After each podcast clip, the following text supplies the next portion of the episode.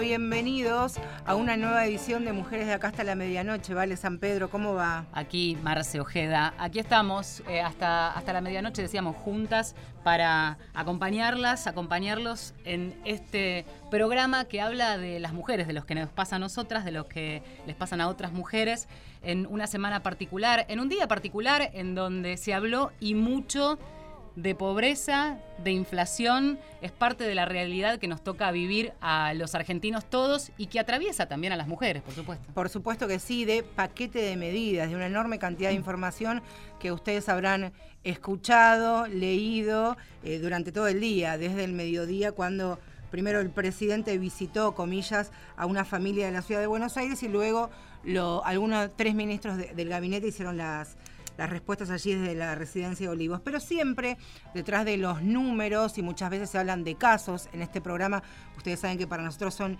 historias, detrás de la frialdad de los números, de este 4,7 eh, de inflación del último periodo, de este 33,6% de, de nuevos pobres que hay en nuestro país y que se sumaron 2.200.000 nuevos. Hay nombres, hay apellidos, hay historias que la están pasando mal de verdad y siempre y generalmente es en los mismos lugares las mujeres como más afectadas dentro de un contexto eh, económico y social muy adverso, de emergencia, sin dudas. Y pensando en esta palabra también queríamos reflejar de algún modo la realidad que viven las mujeres hoy en la Argentina, en los barrios de emergencia, en los barrios pobres, en las villas. Em, ¿Cuál es la realidad de esas mujeres? Por supuesto, en donde muchas veces esa realidad está atravesada por distintos tipos de violencia. Eh, también la económica, también la violencia machista y física. Y mm, vamos a presentar a las invitadas. Claro que sí, desde la Villa 2124, en la zona de Barracas, en la ciudad de Buenos Aires, nos visita para contarnos la realidad que vive hace 34 años, porque desde nació vive allí Jessica Ascurraire, vecina y asambleísta allí de del barrio y también referente de género de La Poderosa, una de las organizaciones que más está trabajando y hace ya más de cinco años. Hola. Gracias por venir. Bueno, muchas gracias. Buenas noches a todas y todos. Otra invitada que presentamos y está aquí con nosotros en la mesa, Maribel Escobar Esquispe, 28 años, del barrio Rivadavia. Está pegadito allí a la 1114, en el barrio de Flores, em, con trabajo social allí. Hola, buenas noches. Buenas noches. Sí, yo vivo en la 1114, pero estoy trabajando como promotora de salud en el barrio Rivadavia 1 que por lo general lo visita más también la gente de la Villa 1114. Así que sabemos la situación que está pasando, la están pasando mal y son las mujeres, como vos decís bien, que son las que más están afectadas con esta situación. Hoy cuando, y para comenzar y hacer un, para releer, ¿no? De alguna manera lo que nos ha dejado el día, fui rápidamente a la última página, a la anteúltima página de esta batería de medidas que anunciaron los ministros y principalmente me quedaba en esto que significa principalmente a las poblaciones de mayor vulnerabilidad, quienes tienen diferentes eh, asignaciones, asignaciones universales por hijo, adultos mayores, posibilidades que dicen ahora van a, a tener. Pero ¿qué pasó de acá para atrás? ¿Qué es lo que está pasando hoy día? En, los barrios. Me decías, cuando hablábamos un ratito antes de comenzar el programa, Jessica, que esto es cíclico, ¿no? Que en el 2001, cuando vos habías sido mamá muy recientemente, vivías una situación muy similar y sentías en, en tu piel algo como lo que hoy están transitando en las calles del barrio. Sí, tal cual. Eh, en el 2001 veía el aumento de la soya popular, el aumento de gente que no llegaba a fin de mes de, de, que ya no caminas 15, que ya no te toma un bondi por 15 cuadras, ya la, empezás a caminar, ¿no? Para ir a buscar a tu pibe a tu piba a la escuela. Me, me está pasando a mí actualmente también, ¿no? Eh, donde donde la, la, la, pobreza realmente, los barrios empobrecidos empezaron a, a notar la crisis como este en el círculo, como en el 2001. Entonces, eh, nada, ahí escuchás a, los ministros hablar de, pobreza y, nosotros somos la que la atravesamos todo el tiempo, porque viene en círculo. Cuando hay una frase que, plantea esta idea de que hay un punto en que llegas tan abajo y más abajo no se puede ir. y pensaba en, la realidad incluso de clase media, periodistas. Nosotras como, como periodistas de calle todo el tiempo estamos eh, asistiendo y viendo y, retratando o intentando retratar eh, a través de nuestro, nuestra palabra distintas realidades. ¿no? Em, la idea de quienes viven en un barrio de emergencia con lo mínimo, con lo indispensable, por debajo de la línea de pobreza, algunos por debajo de la línea de indigencia, dicen cuánto más abajo se puede llegar. Vos me decís, a tus 34 años viviste toda la vida en la villa y hoy están peor que antes. ¿De qué manera es estar peor? Para mí estar peor que antes cuando, cuando no llegas a fin de mes, ¿no? Eso es estar peor que antes, cuando en vez de hacer una changuita, tenés que hacer dos o tres y ni aún la conseguís. Cuando eh, podía hacer una changuita en cualquier otro lugar y ya sea de 200 pesos, hoy en, cualquier lugar es, en el lugar donde vivas te están pagando 100 y así ir rebuscándotela eh, de a poquito. O sea, eso es la pobreza que, que aún no se puede llegar aún más bajo, ¿no? Cuando los remises de los barrios empobrecidos eh, hacían de ambulanciero, de, llevarte y un montón de cosas, hoy están cerrando también sus lugares de trabajo más. Y vos decías antes, digo, porque es un ejemplo que me parece que se suma a todo esto que estás contando, el tema de los comedores, ¿no?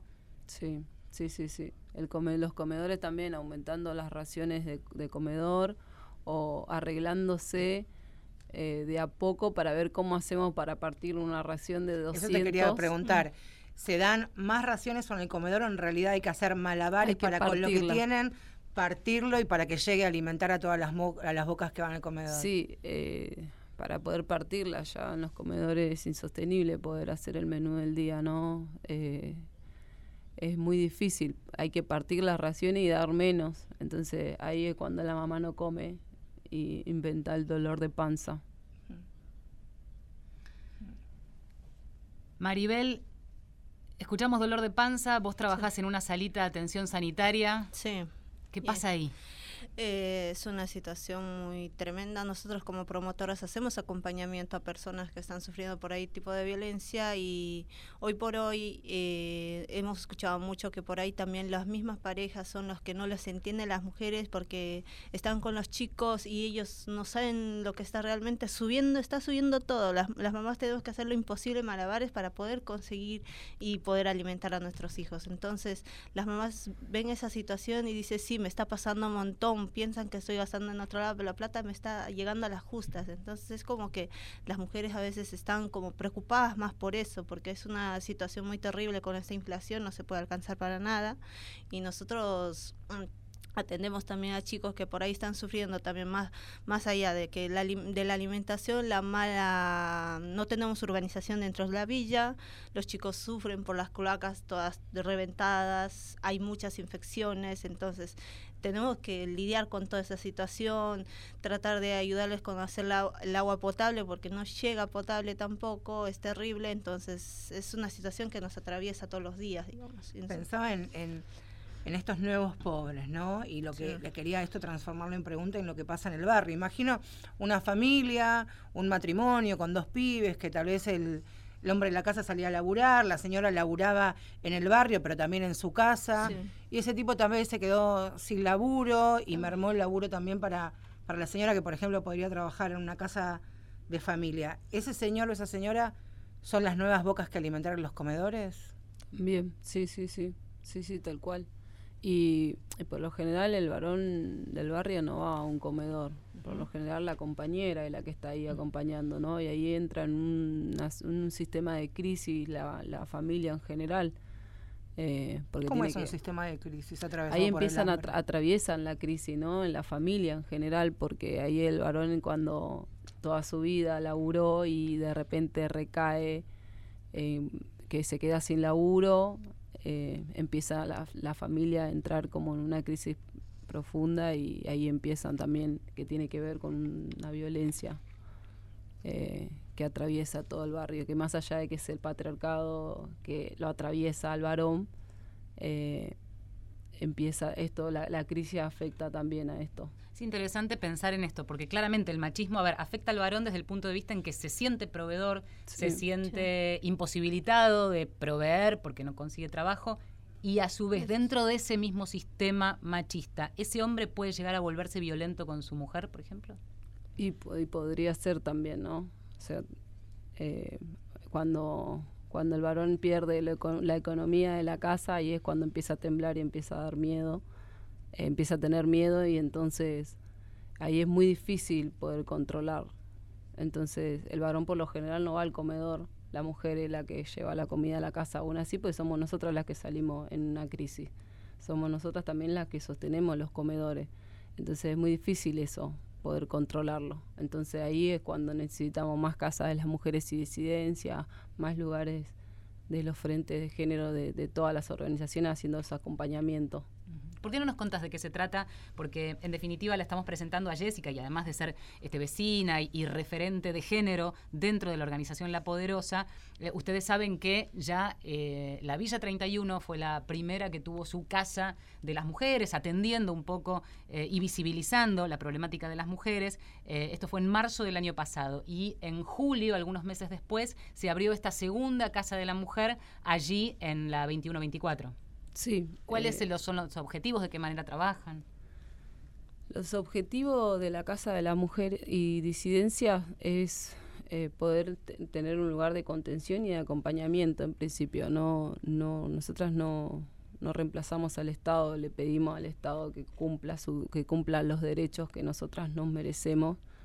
Eh, entonces nosotras hacemos todo tipo de acompañamiento, ya sea psicológico, eh, en la ruta a la denuncia, mm, contención, ya sea en alguna situación de violencia que haya atravesado y también, bueno, como nuestros ejes son, son seis, son ejes que tienen que ver con la falta de derechos que venimos, de derechos de Estado, ¿no? Del, del Estado que venimos sufriendo en nuestro barrio, que son los seis ejes que como son salud, derechos humanos, trabajo, diversidad, educación, eh, recreación también, ¿no? Porque la recreación también es importante en, en, estos lugares, en los lugares donde, donde vivimos nosotras, en lugares empobrecidos. Eh, todas estas cosas las hacemos también en distintos talleres, como taller de ESI, taller de, de ILE, que también son, son temas importantes que hay que abordarlo para poder, eh, más en estos lugares, ¿no? Para poder entender eh, con información eh, en, los lugares donde, donde muchas veces eh, la iglesia tiene un rol participativo porque se lo da el Estado, ¿no? Entonces, eh, es importante poder hablar con argumentos, poder hablar con, poder llevar la información a estos lugares donde muchas veces fuimos renegadas o, o no o no nos llega. Entonces buscamos la forma de que llegue y somos nosotras las que damos esos talleres para que todas las personas, todas las mujeres del barrio, a la casa por ejemplo no entran mujeres solamente, no entran varones, por, perdón, entran solamente mujeres y niñas adolescentes. Entonces hacemos esos laburos particulares con cada una. La casa alberga más o menos unas 40, entre 40 y, y 100 mujeres por talleres de lunes a sábado. Entonces, entonces nos dividimos para las distintas tareas. La casa es totalmente autogestiva, es- la sostenemos nosotras a través de las distintas eh, formas que, de productivos que, que utilizamos para poder juntar la guita, para poder pagar el alquiler, para poder pagar los sueldos de las compañeras y también para poder sostener todos estos, Claro. estos talleres, ¿no? Y también los acompañamientos, por si hay una ruta a la denuncia o hay que hacer una denuncia, o también para sostener el- el- el- la permanencia en la oficina de violencia doméstica y también para hacer el acompañamiento en una situación de ILE. Pienso en lo que significa, en este caso, la, la Casa de Mujeres y Disidencias para los barrios empobrecidos, para los barrios vulnerables, para las villas, pero también lo que significa la iglesia, también es cierto, las Sí. iglesias Sí, sí, en los barrios. y las salitas que significa para la gente de los barrios, porque muchas mujeres que no tienen una casa de la mujer o de disidencias tienen en la salita, tienen en su iglesia, en su sociedad de fomento, el primer lugar para acercarse, en principio, a ver si ahí hay una recepción de una posible ayuda o una mano tendida. Hoy día, ¿qué es lo que ustedes están sintiendo y viendo en la salita, más, más allá de, por supuesto, la atención médica primaria que, se les da? Nosotros también trabajamos, como dice la compañera, eh, acompañando también en temas legales a las mujeres que se acercan muchas, entonces eh, después las actividades que hacemos de martes a viernes son atención primaria de salud, que mucha gente no puede también acceder a los turnos en los CESAC que a veces hay, pero no llegan, Claro. o sea, no abastece, entonces es bastante la gente con la necesidad de poder hacer un acto físico para su hijo, venir a hacerlo atender para una alta médica, entonces nosotros estamos atendiendo eso, las compañeras van haciendo recorridos también para poder acompañar a personas mayores que por ahí tienen poca movilidad, entonces nosotros como promotoras vamos, le tomamos la presión, tra- trabajamos conjunto con la Corriente Villera, que tenemos un, ambulancias también. Corriente En- Villera Independiente. Sí, la co- Corriente Villera Independiente, entonces trabajamos Es la con ambulancia que vemos en, en muchos lados. De, Eh, en sí, la eh, ciudad. están en la Sí. ciudad, eh, en los barrios vulnerables. Que entran, claro. Sí, porque lo del SAME, eso no te entra a la Claro. villa, así que nosotros tuvimos que armar, digamos, un- una forma de poder trabajar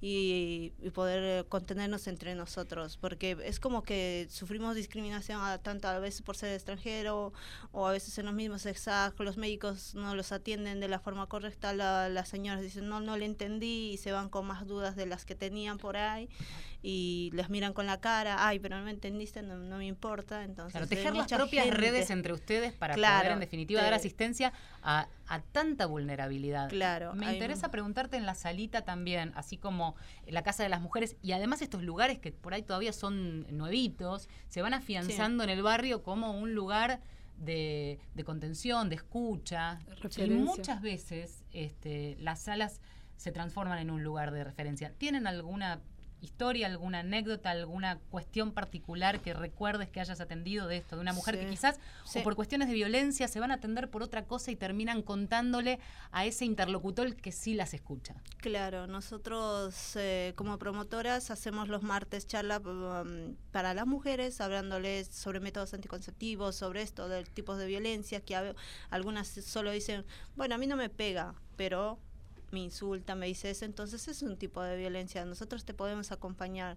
Y en una situación particular nosotros tuvimos un acompañamiento a una mujer que como dices, que vino por, por ahí una consulta y terminó diciendo estoy sufriendo abuso y no sé qué hacer, entonces nosotros la, la acompañamos, la, conten- la contenimos, la llevamos a, a un abogado que nos dijo que trabajaba en género, entonces fuimos, hablamos con él, o sea, esas situaciones son las que nosotros atravesamos como promotoras y sabemos que les tenemos que acompañar porque es lo que no, a nosotros como mujeres, a, a mí por ejemplo, antes de yo ser promotora y co- poder conocer el movimiento La Dignidad, donde a mí se me capacitó para ser promotora, el comedor y todo, eh, por ahí yo era otra persona también, que no estaba así como ahora estoy empoderada a poder ayudar a otras personas ¿Y cómo y eras ser antes? tímida y... Es interesante Yo- ese- esa transformación. Claro, ¿cómo era? Claro, transformación a- hermosa. ¿Cómo era la Maribel de antes? La Maribel de antes vino de, de Bolivia buscando querer estudiar acá y ser alguien. Entonces, eh, por cuestiones de la vida, bueno, eh, me- me- mm, llegué a, cla- a un taller clandestino, empecé a trabajar y mi vida era más, no era más allá de una máquina. O sea, no ¿Cuántas escuchaba horas nada, trabajabas? 12 horas, eh, a veces 13. ¿Dormías ahí Em, también? Eh, no, me iba a mi casa, pero era más o menos 12 horas así de trabajo toda una jornada. Taller que para Ent- vos en ese momento no era clandestino, supiste seguramente con el paso del tiempo y visto la distancia. Claro, y era como que no, no, no- mucho no me, no me interesaba, era como que sola mi vida y la máquina, y decía, esto es lo que yo realmente quiero hacer toda mi vida, y no. Quedé embarazada por esas cuestiones de ya no puedes conseguir eh, un trabajo cuando estás embarazada. Una amiga me dijo, vení, yo tengo un comedor, bueno, vamos. Y en ahí fue donde me fueron abriendo la mente y diciendo, mirá, esto es así, esto es así, ah, bueno, y hubo una médica que nos capacitó eh, para ser promotoras, entonces nos iba hablando de esto, de que esto también es violencia, que no la dejan pasar y entonces, wow, qué lindo poder ayudar a la gente, porque hay muchas personas más de nuestra comunidad, yo soy boliviana, más mm, de la comunidad boliviana que sufre mucho de machismo, así que Mm. yo dije, me encanta esto, esto, esto es lo que yo quiero hacer, Claro. poder ayudar a una mujer y cuando yo hago las charlas en la salita, sé que le estoy ayudando y me dice, gracias, no sabía esto, entonces eso me llena mucho, digamos, y yo estoy muy contenta con eso, con el trabajo que estoy realizando y, y nada, es como que a mí primero me, me tuvieron que transformar para poder empoderarme.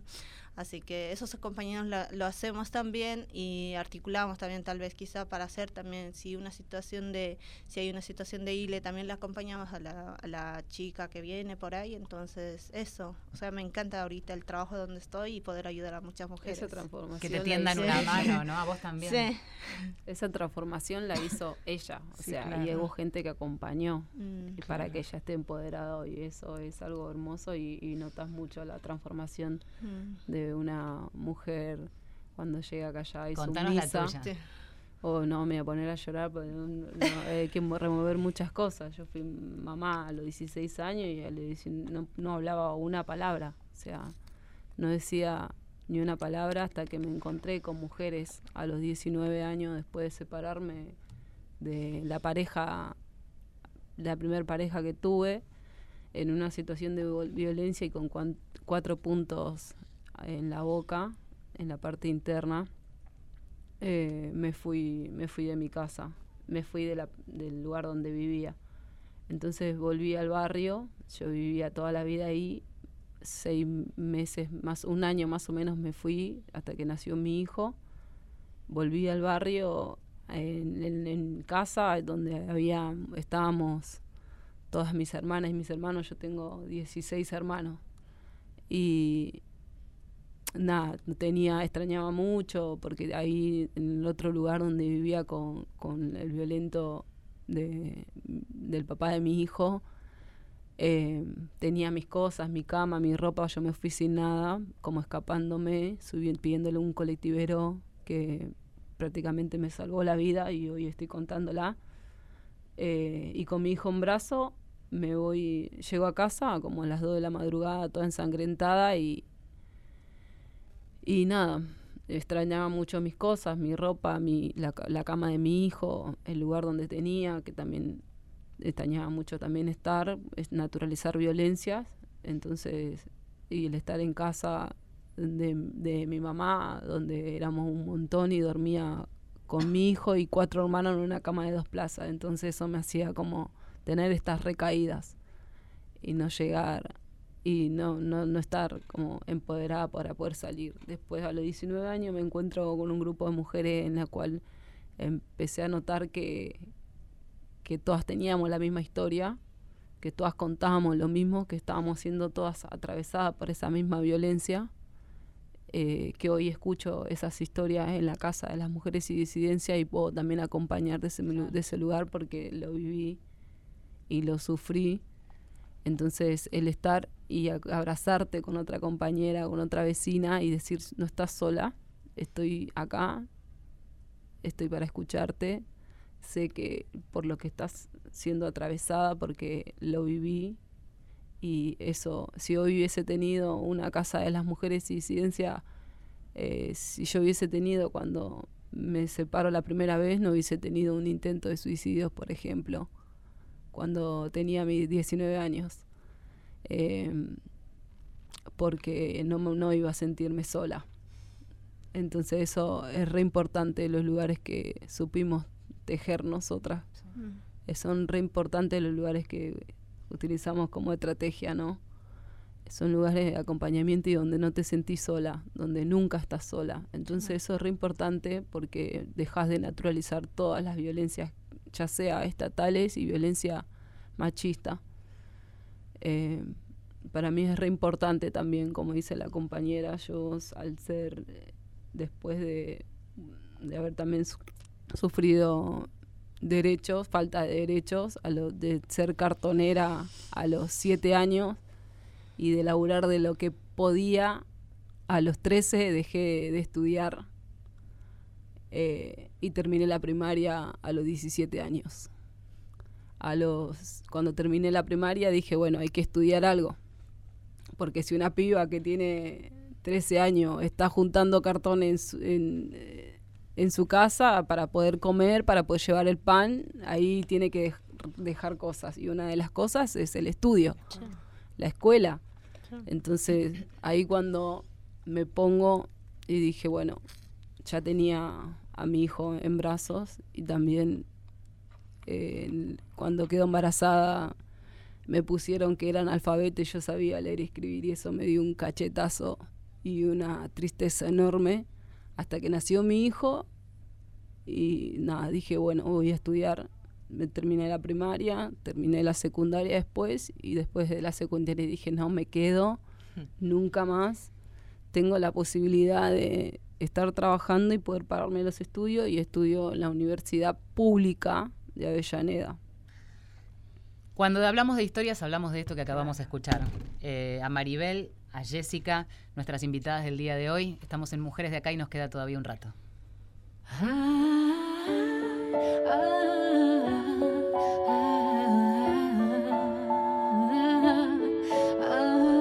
Sole Jiménez, con nombre de mujer, del disco Avanzadoras, las mujeres que avanzan, que no paran. María, Paloma, Teresa, Raquel no querían que su piel la tocaran esas manos. Alicia, Rocío, Carmina y Esther no querían que su voz fuera un grito silenciado. Sonó lejos su dolor y nadie las oyó cuando fueron vencidas. Ahora yo escucho su voz con nombres de mujer, me hablan de sus heridas, me enseñan que la vida de renacer.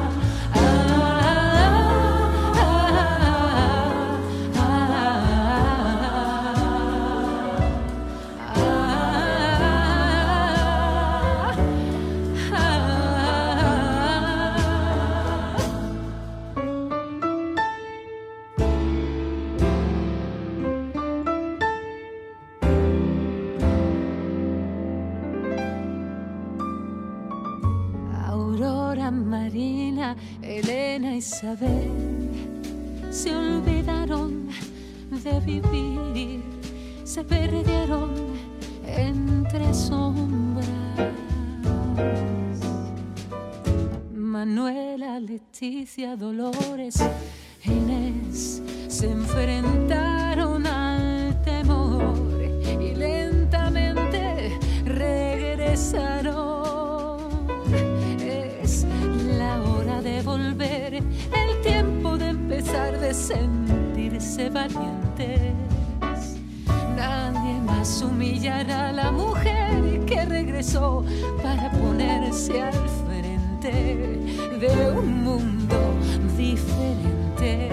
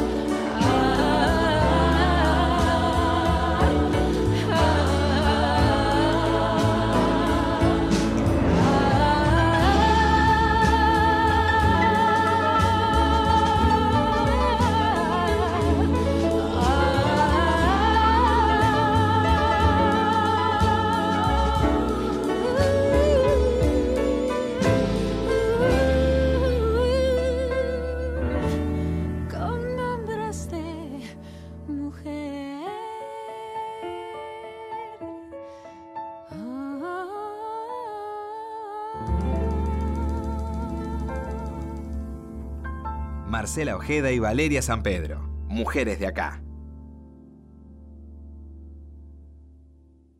144, la línea gratuita de contención, información y asesoramiento para mujeres en situación de violencia en sus diferentes formas. 144, en todo el país, los 365 días del año.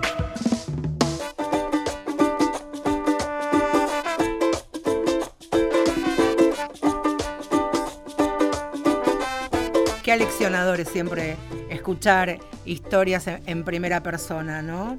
Y eso es lo que estamos haciendo hoy en este Mujeres de Acá, que arrancamos hablando de lo coyuntural y cómo lo coyuntural, estos números fríos, decíamos, fríos y durísimos de lo que está pasando en la Argentina con la economía, el 4,7% de la inflación del último mes, y repasando los números eh, totales de la Argentina, que hablan de un 32% de los habitantes de nuestro país pobre, debajo de la línea de pobreza, eh, y tantos otros dentro de esos números que directamente no llegan a cubrir ni la canasta básica de alimentos. Cuando hablamos de poder, tener el derecho de llevar la comida a tu casa, que los pibes puedan ir al colegio, que puedas comprar un medicamento si alguno de los pibes se enferma. Son para nosotros cotidianidades, cosas que hacemos todos los días, porque claro, Valeria y yo estamos hablando desde clase media privilegiada, periodistas, que tenemos la posibilidad de obtener dos trabajos, y quien no ve la realidad de lo que nos está pasando todos los días, tiene en principio un gran problema Un de gran problema. un gran problema de,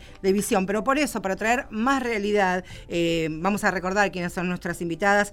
Jessica Escuarraire es vecina y asambleísta allí de la Villa 2124, eh, en Barracas, y es referente de género de La Poderosa y coordina la Casa de Mujeres y Disidencias que organizó allí la, Poderosa en el barrio de, de Barracas. Exactamente, y Maribel Escobar Esquispe, 28 años, del barrio Rivadavia, allí en Flores, pegadito a la 11114. Realidades de barrios distintos, pero tan parecidas. Cuando hablamos del hambre, cuando hablamos de los comedores, cuando hablamos de la vulnerabilidad de las mujeres, cuando hablamos hasta recién de la necesidad de esa mano que te tienden, es apenas eh, que alguien te mire a los ojos, que te escuche, que te tienda la mano y después ese camino que se empieza a abrir solo, ¿no? Em, quería preguntarte, Maribel, en, en esta sala de atención, en este lugar también de abrigo, me gusta decirle también para, para las Sí. mujeres de alguna manera, Sí. em, si ustedes, digo, en el área sanitaria y hablando de pobreza y de hambre, em, ¿reciben mujeres, reciben niños en estado de desnutrición? Eh, sí, ha habido casos. El año pasado evaluamos, de hecho, qué cantidad de chicos habían venido con malnutrición, porque eran muchas situaciones de que los niños venían bajo peso. Entonces, entonces hicimos como un conteo y hay un montón de, de fichas de los chicos que se vienen a atender que se ve que hay malnutrición, porque mm, las verduras están caras, o sea, esa es una situación también, que no, no, no puedes alcanzar para una verdura y tienes que comer papa o arroz o lo que salga más barato y eso no es alimento. Entonces, eso está pasando y además por ahí te dicen, un chico, ahora en el comedor nos dan menos, quedo pidiéndome, por ahí quiero un poquito más y entonces en las escuelas mismas está la situación de que les están quitando las raciones de comida. Entonces, ¿qué está pasando? En las salitas... Eh, hace ya desde enero tampoco se está haciendo la entrega de leche que en aquel el año pasado por ahí era de entregarle a los chicos la alimentación de la leche. Entonces eso también se ha ido recortando y se está viendo en la en los chicos que están teniendo malnutrición no están viniendo alimentados. La escuela dice que se quedan por ahí con hambre porque ya no hay más. Entonces O sea, en la escuela no dan, en los comedores no dan abasto, las raciones se achican, Se la calidad de la comida, porque pueden tener la panza llena, pero eso no quiere decir estar alimentado. no estar Claro, alimentado Estamos hablando de, pibes, de nenas, de nenes que están en edad de, crecimiento, de desarrollo. No es lo mismo un adulto, esto que decías, ¿no? El dolor de panza que puede decir la madre o el padre a los Sí. pibes Sí. para que sean ellos que toman el mate cocido y el pan de la noche y un adulto se va a dormir. Sí. Pero un pibe que no está bien alimentado, es un pibe después que va, no, no, no va a ser No, nunca un adulto, comillas, normal, digamos. No se va a poder desarrollar, ni claro. capacitar, ni cognitivamente.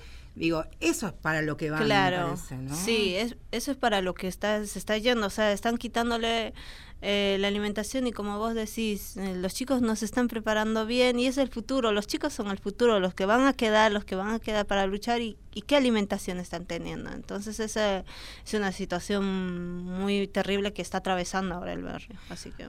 A veces los, los periodistas y cuando vamos y conocemos realidades en los barrios, hablamos con, con la gente, entre comillas, no ese colectivo imaginario que es la gente de las villas o la gente que tiene hambre, también hay cierta romantización de la pobreza que hacemos a veces desde los medios. Esto de, eh, el otro día hablaba con una señora que tenía un comedor y que había sido muy pobre, de más joven todavía, me dice la memoria del hambre, y yo no entendía lo que significaba la memoria del hambre. Me cuenta que ahora hay muchos adultos que tienen eso que vivieron de pibes, volver a tener el hambre que sintieron en algún momento. ¿Están viendo esto en el, en el barrio? Digo, más allá de irse a dormir con hambre, que vuelva gente que en algún momento pudo, pudo irse de la salir.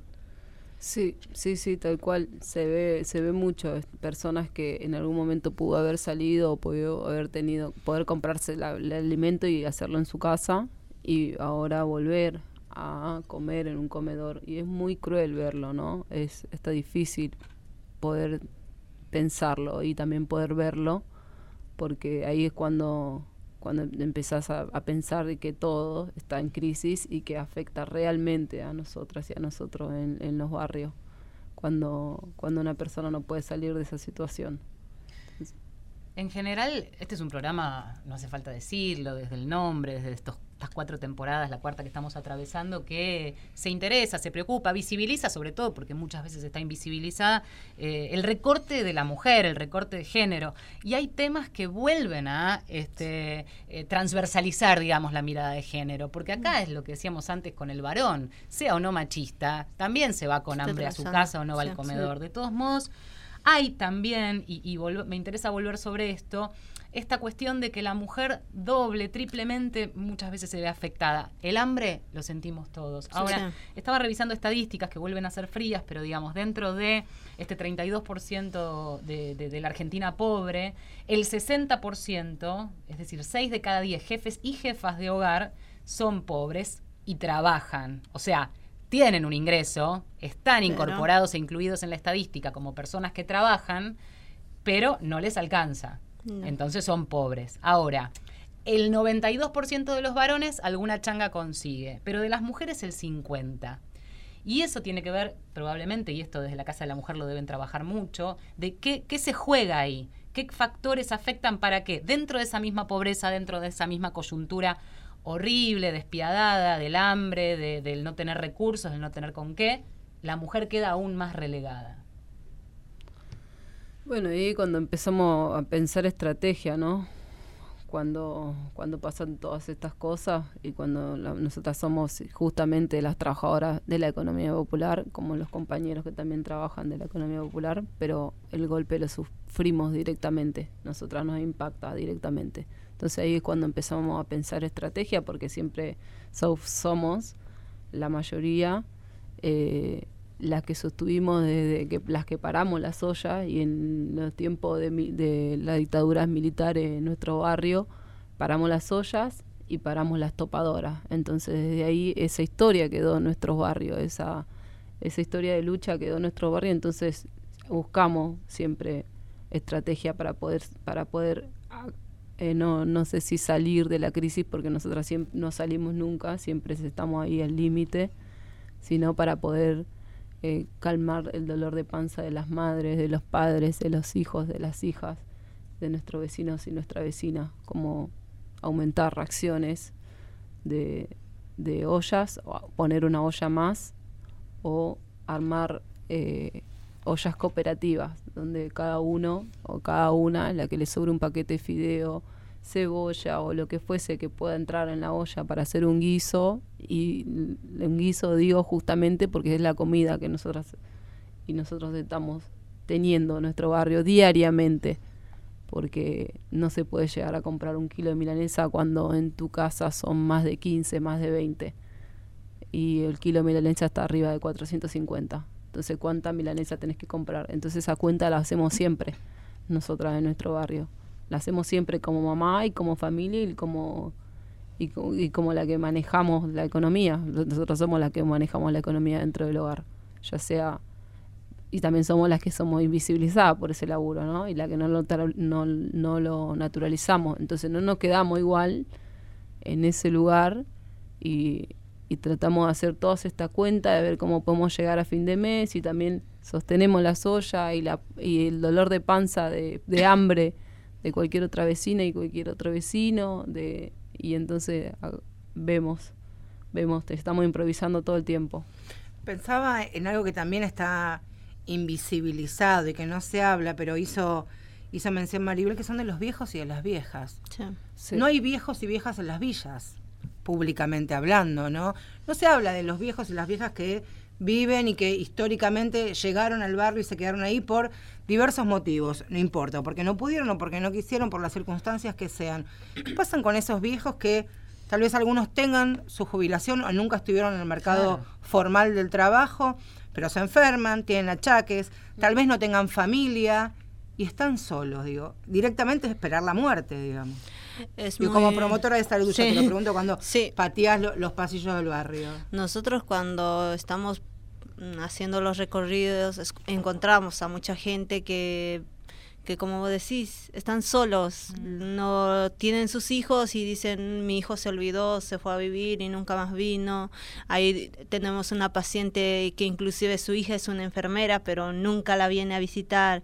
Ella sufre de diabetes, el marido también tiene otra afección, entonces es como que es muy triste esa situación y nosotros también por eso estamos en ahí acompañándolos y, hay algunos eh, casos también de personas mayores que te dicen que por ahí les quitaron el PAMI o, tenían derecho por ahí a un descuento en, en, las farmacias que ahora ya no lo tienen, o en el PAMI cuando sí tenían un turno ahora ya no se los dan, o sea, están pasando la mal también las personas mayores. Es como que es muy muy triste también esa situación. Sí, hablar también que son las, los vecinos y los vecinos que están volviendo a los comedores y que, o sea, en un momento pudieron sostener la olla y ahora están volviendo a los comedores son los viejos y las viejas, nuestros viejitos y nuestras viejitas de nuestros barrios. Y también que PAMI está recortando la bolsa de alimento eh, que le daban diariamente, mensualmente. Entonces, y muchos que no, no están adheridos a una obra social.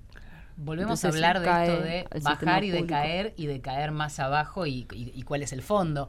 Mm, cada uno de los temas que fuimos charlando a lo largo de, de la emisión del día de hoy eh, aparece una palabra, mejor dicho, no aparece la palabra y acaba la pregunta, ¿no? El Estado.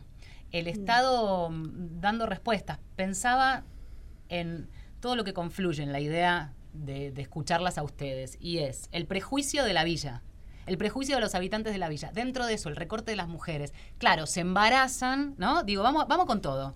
A hablar de los planes, cobran planes, se embarazan. Pero a las dos las escuché hablar de que una mujer que se, que se anima a hablar, que se anima a contar desde situaciones de violencia hasta un embarazo no deseado, encuentra el apoyo o incluso la ESI, como decías vos, la educación sexual, la prevención, la posibilidad de informarse sobre anticonceptivos y eventualmente la interrupción legal de un embarazo en, los, en las situaciones en las que encuadra la legalidad, acompañada por las organizaciones. ¿Cómo lo sienten? ¿En qué medida estas organizaciones, ustedes, la Salita, la Poderosa como organización, terminan reemplazando al Estado? Que no lo queríamos hacer, no lo queremos hacer, ¿no? Pero bueno, nos toca buscar estrategia. Y bueno, desde la promotora de salud que también hay en la Casa de las Mujeres y Disidencia, las compañeras me van a matar porque justamente pensamos ese lugar eh, en la 21-24 porque es la villa más grande de Capital Federal, con 70.000 habitantes, y donde la salud que hay, o sea, los centros de salud que hay no llegan, no alcanza. Entonces ahí empezamos a ser el nexo de, esa, de esos centros de salud. Empezamos a buscar estas estrategias de los distintos lugares y que somos las organizaciones sociales, todas, acompañando eh, la, la emergencia en los territorios, acompañando el, el, hambre y que somos las que estamos sosteniendo el estallido. Eh, es algo fuerte, ¿no? Decirlo, pero yo siento que es una realidad. Eh, me parece mm, como dice la compañera, eso, que el olvido, el olvido del Estado para nosotros, los barrios vulnerables, es terrible. Y nosotros tener que organizarnos y hacer eh, nosotros eh, con la salita comunitaria que nosotros tenemos que también es autogestiva, el Estado no nos ayuda, entonces eh, tener que organizarse, hacer eh, diferentes actividades para poder mantener inclusive la salita y el Estado que se olvidó, digamos, y... Sí, desde la ambulancia. Desde, las ambulancias. De las recolectoras de basura. De, los, recolectores. es como que mm, como decía anteriormente también, es como un estado paralelo donde nosotros tenemos que organizarnos todo y poder eh, atender estas situaciones porque por ahí también una persona que necesita y no puede acceder en el estado le cierran la puerta viene con nosotros y nosotros le hacemos el acompañamiento entonces me parece mm, el olvido del estado más que todo. Difícil sí. Es el, olvido ¿eh? la falta de poner y decir no mira está faltando esto o el otro pero no nos tenemos que salir a la lucha y conseguir lo que nosotros y que también nosotros los derechos los derechos que nos están quitando en sí. Y que no lo vamos a dejar de hacer porque es nuestro barrio y nuestro territorio y no atraviesa de lo cotidiano el día a día. Entonces el cuerpo lo vamos a poner eh, no no vamos a, cumplir el rol del Estado sí se lo vamos a reclamar sí. Eh, porque es necesario que, que, esté presente en, en los lugares empobrecidos pero nada, nosotras nos atraviesa de todos los lugares. Sí, el año pasado eh, la Villa 2124 está en emergencia eléctrica hace 10 años y el 6 de, octubre, 6 de abril de, de este año se cumplió un año del asesinato, eh, la muerte de Gilda. Eh, murió una vecina del barrio electrocutada en su en la puerta de su casa sacando agua podrida, una compañera de la corriente villera independiente.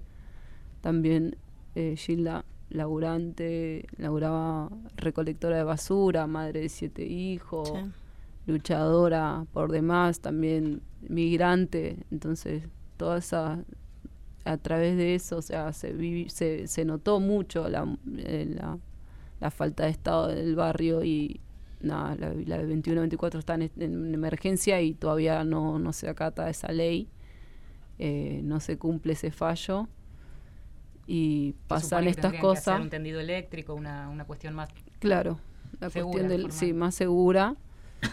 y nada, se incendian casas, mueren vecinas y vecinos, en este caso el asesinato de Gilda por parte del Estado, ¿no?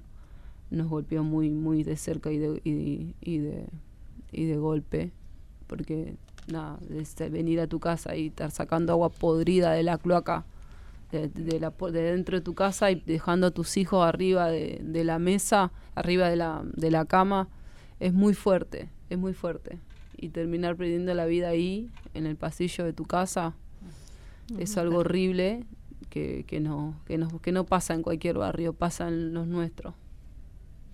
Las discusiones políticas generalmente las comandan los varones, ¿no? Son quienes están a cargo y están ubicados para llevar adelante las discusiones políticas al momento de negociar entre las organizaciones sociales y el Estado. A nosotros, después de, cubrir como, como mobileras, que siempre son los varones de las organizaciones sociales quienes van adelante cuando tienen alguna reunión para discutir con la ministra Stanley en, en ese momento y ahora también, quería preguntarles qué pasa en los barrios, porque generalmente cuando hay mesas de debate de los referentes de los movimientos sociales, son los varones. Y líderes mujeres sobran. Y líderes mujeres sobran. Acá vinieron, hicimos un programa de, de cuál es el rol que tienen y que se les asigna a las mujeres en los movimientos sociales, que es, es este, ¿no? El que están contando ustedes está recorriendo el barrio, golpeando puertas, ve por qué algún pibe o alguna piba no volvió a la salita cuando tenía un control, qué pasa con la compañera que no fue al taller al que se había anotada, anotado. Este, esa es la discusión política que ustedes dan en los barrios, en definitiva, ¿no? Sí. Eh, también, bueno, yo soy referente de género nacional, entonces en el último acampe eh, feminista 6, 7 y 8 en Congreso, eh, una de las tuvimos varias reivindicaciones en ese acampe, que fueron la de la consigna del 8 de marzo, también no la estoy recordando todas ahora, pero una de esas era la emergencia en, en los barrios, en los barrios empobrecidos, y nada, yo estuve en, en, una de las negociaciones con CETEP y las compañeras que estuvimos en ese acampe, también negociando con, con el Ministerio de Desarrollo. Porque nada, yo me considero en ese lugar también las casas de las mujeres y los lugares donde, donde acompañamos todas estas, estas cosas, todo esto, todas estas cosas que venimos haciendo como promotora de salud, la recolectora de tacho y todas estas cosas, tenemos un lugar eh, político eh, de, donde nos merecemos este lugar y donde también discutimos de estas cosas, ya sea donde, donde poniendo a los referentes en el lugar, compañeros, en el lugar donde, donde están y también si y, estando nosotras a la par.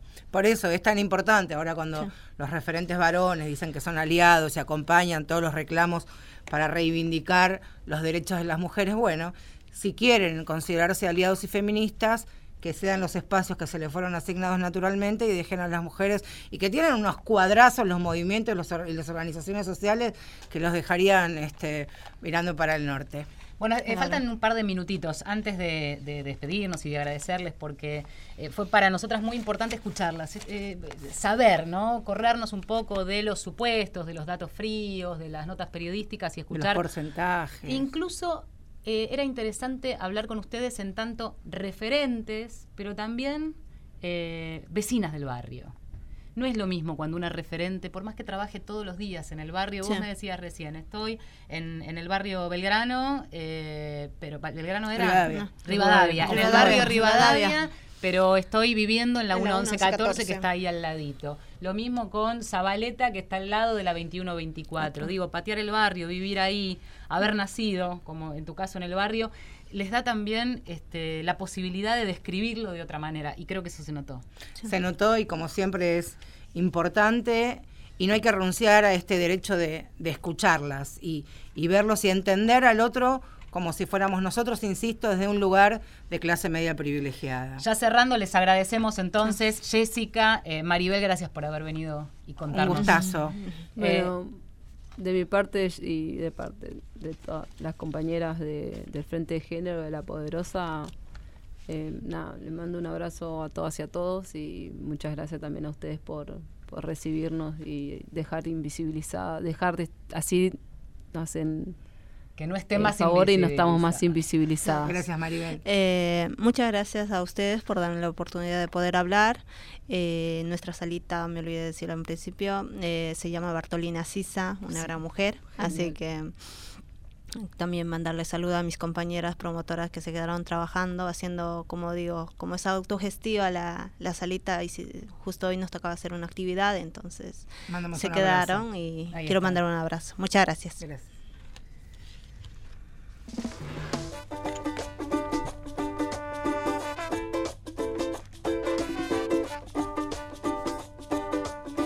Ahora sí nos vamos despidiendo. Estuvimos en la operación técnica Fabián Panisi, en la producción Inés Gordon, en la coordinación de aire Néstor Pichiborro, a mi derecha Marcelo Ojeda. Y a mi izquierda Valeria San Pedro. Nos volvemos a encontrar el próximo miércoles a las 11 de la noche. Gracias por estar ahí. Chau. Somos más aunque digan somos menos, somos fieras en esta selva. Con femenina esencia comprobaremos que sororidad es la respuesta. A través de amor, lucha y coherencia, labramos camino espiritual con la tierra. La luna madre brillante de nuestra. Con